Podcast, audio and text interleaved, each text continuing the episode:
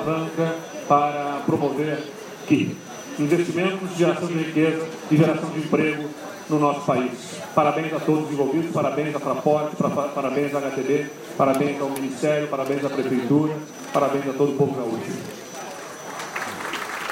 Essas foram as palavras do governador Eduardo Leite na cerimônia de entrega da primeira fase das obras do Aeroporto Internacional Salgado Filho, em Porto Alegre, que foi realizada na manhã desta terça-feira.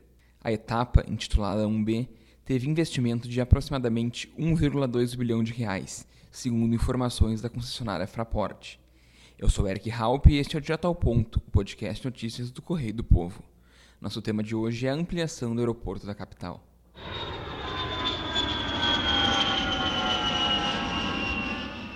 Ao longo de 2019, quem transita pelo local já pôde usufruir de algumas das novidades da etapa 1B.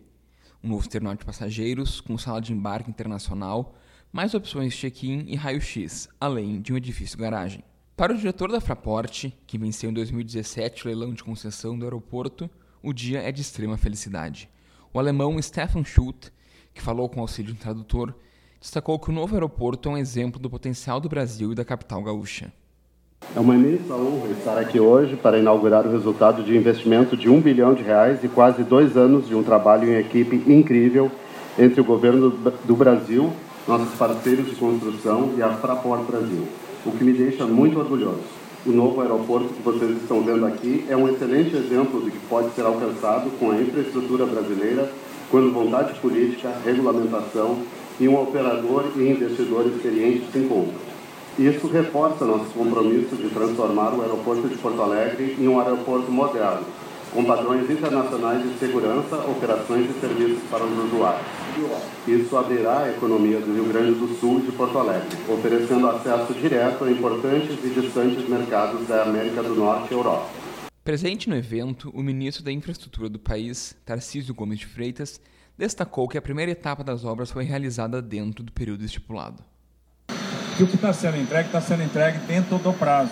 Então a fase 1B que nós estamos celebrando hoje está sendo entregue rigorosamente dentro do prazo, então isso é uma coisa digna de registro. Não vai ser diferente no caso da ampliação da pista e das outras intervenções que estão previstas em contrato. Então é um contrato sadio que está andando super bem, está atendendo demais as nossas expectativas. Tenho certeza que está atendendo também as expectativas do usuário e nós devemos caminhar na manutenção dos cronogramas. Para o governador Eduardo Leite, a entrega das obras representa o rompimento de paradigmas no Estado, como na forma de atuação do governo.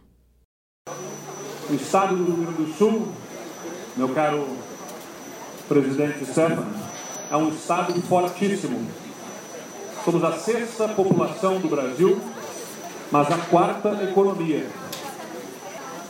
Mas em um dado momento o nosso Estado talvez tenha cedido aos apelos uh, populistas de que o governo seria a solução e ele deveria liderar investimentos em todas as áreas. E o resultado significou, aí como nós acompanhamos, um governo que se resume em custear a própria máquina com pouca capacidade de investimento, cobrando impostos altos e sem entregar os resultados para a população. Nesse discurso, que, como a gente pode ver, teve um tom bastante político, o Tucano considerou que a concessão do Salgado Filho é uma peça fundamental para novos empregos e investimentos no Rio Grande do Sul. E é por isso que a logística é tão importante. Né? Reduzir o custo logístico é fundamental para que tudo aquilo que produzimos nesse estado conquiste esses mercados lá fora e o Rio Grande do Sul passe a ser olhado com mais atenção pelos investidores e esse aeroporto tem um papel fundamental uh, nesse sentido. A CEO da Fraport, Andrea Paul, também discursou. E ela adiantou um pouco do que virá pela frente nas obras do aeroporto. A parte obrigatória da obra que sigue agora é a extensão da pista, mas também temos que finalizar o sistema de drenagem que está ligado com a pista na última fase e também a cooperação com a municipalidade, porque aí também são algumas obras que têm que ser executadas para que todo funcione como estava uh, em, em plano. E, um, además disso, uh, vamos a iniciar o investimento em um terminal de carga novo porque lo que tenemos aquí está anticuado y no cumple con las normas de la Receita Federal y con otras normas técnicas. Y tenemos también otros planos que ainda não estão prontos para comunicar, mas investimento continua. Mas ainda há uma questão importante a ser resolvida para a conclusão das obras.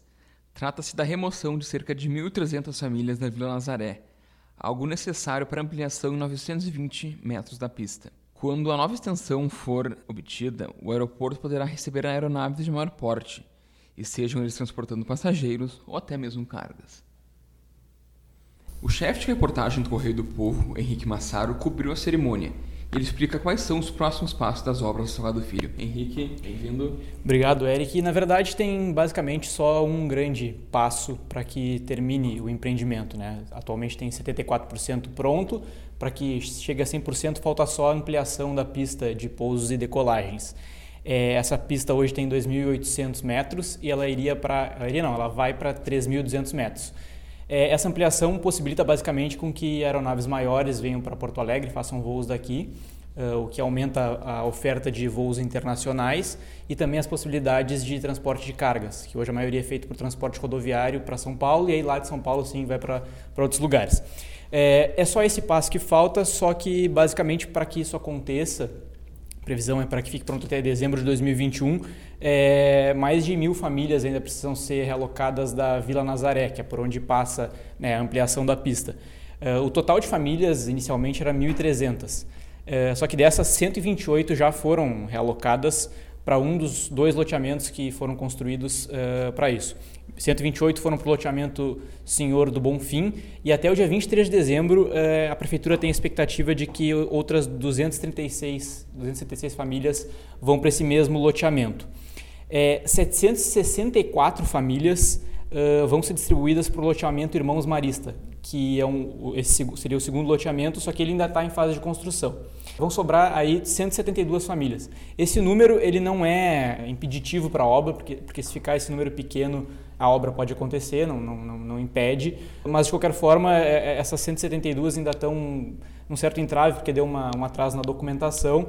E segundo o DEMAB, elas também devem ser alocadas para o loteamento Irmãos Maristas assim que a documentação ficar, ficar pronta, mas lembrando que é né, um número que não impede que a obra aconteça. A Prefeitura tem a expectativa de que até o prazo previsto né, consiga fazer essa alocação dessas famílias. Lembrando que a Frapor conseguiu né, isso foi uma coisa que foi bastante comemorada hoje, realizar uh, essa etapa, essa fase 1B que eles chamaram dentro do prazo. A concessão do aeroporto Afraport AG Frankfurt teve início em 2018 e tem duração prevista de 25 anos, prorrogáveis por outros 5.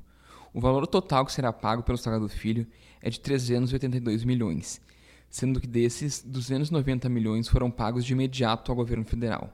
Atualmente, a Fraport dirige nove aeroportos pelo mundo, entre eles de Frankfurt e Hannover, na Alemanha, sendo que o de Frankfurt é um dos principais hubs da Europa. Além disso, opera o Aeroporto Internacional Jorge Chaves, em Lima, no Peru, e aeroportos na Eslovênia, Rússia, Turquia e China. No Brasil, também administra o Aeroporto Plínio Martins, em Fortaleza. Nosso podcast de hoje termina aqui. Eu sou Eric Halp e também tivemos a participação de Henrique Massaro. A edição é de Cecília Petrocelli. Abraços e até amanhã.